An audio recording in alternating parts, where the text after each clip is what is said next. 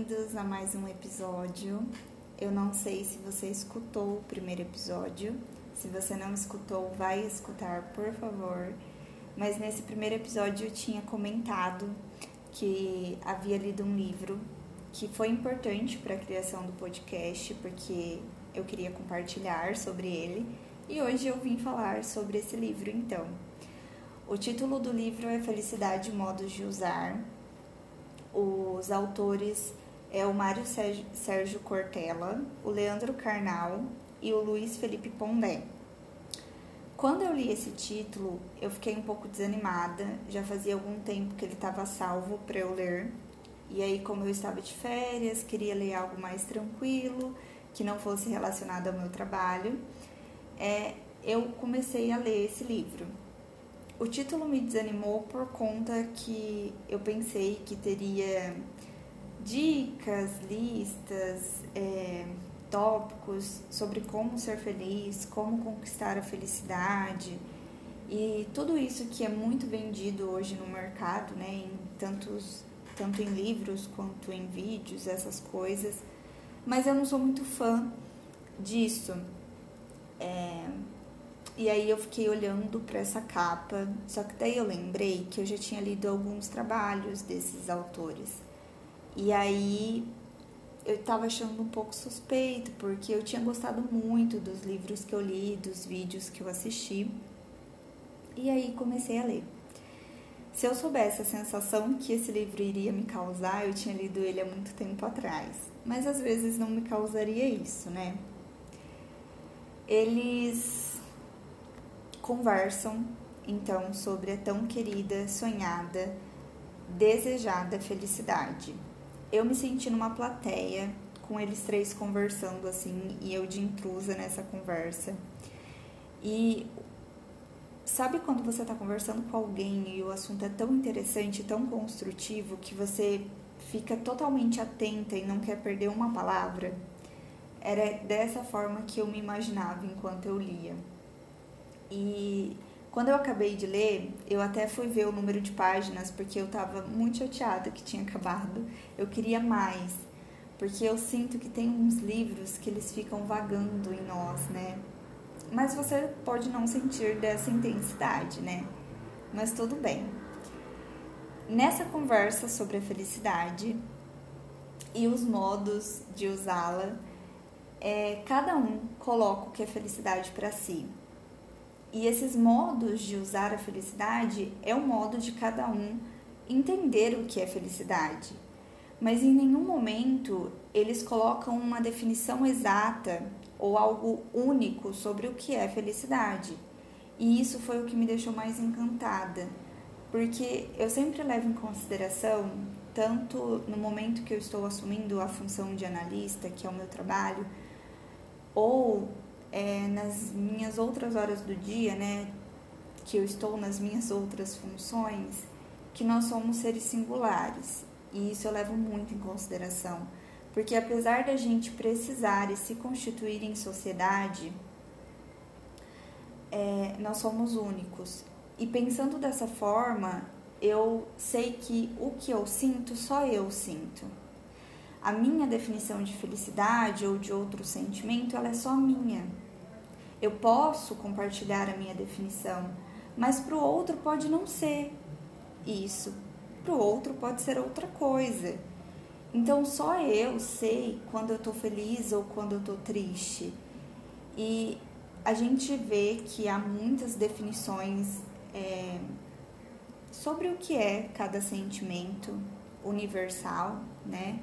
Só que eu acho que o sentir não tem como a gente generalizar ou tornar universal, porque cada pessoa sente de uma forma.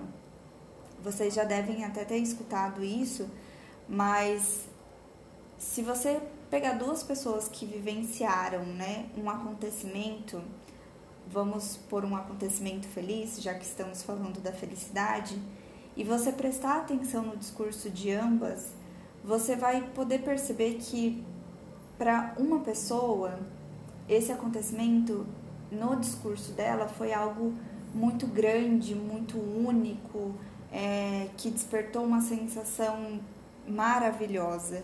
para outra, ela pode não ter sentido dessa forma, pode ter sido feliz, mas muitas vezes pode não ter sido grandioso, como foi para outra pessoa, mas foi o mesmo evento, né?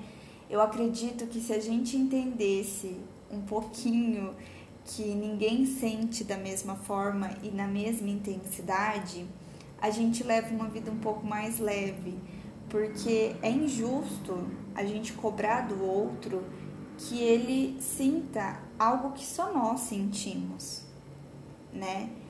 E eles também comentam nesse livro sobre a felicidade ser uma meta de vida, né, para as pessoas. E eu achei isso muito importante, até porque todo mundo já escutou, eu escuto muito que eu só vou ser feliz quando eu conseguir um determinado emprego, eu só vou ser feliz se eu conquistar isso ou aquilo. E é como se a felicidade ela fosse um ponto fixo que um dia todo mundo vai chegar, sentar, descansar e depois desse ponto você vai ser feliz todos os dias. Você vai acordar e ser feliz e vai dormir sendo feliz. E eu também já escutei muitas frustrações de chegar nesse tão desejado né, e, e sonhado emprego e momento de vida e não sentir essa felicidade.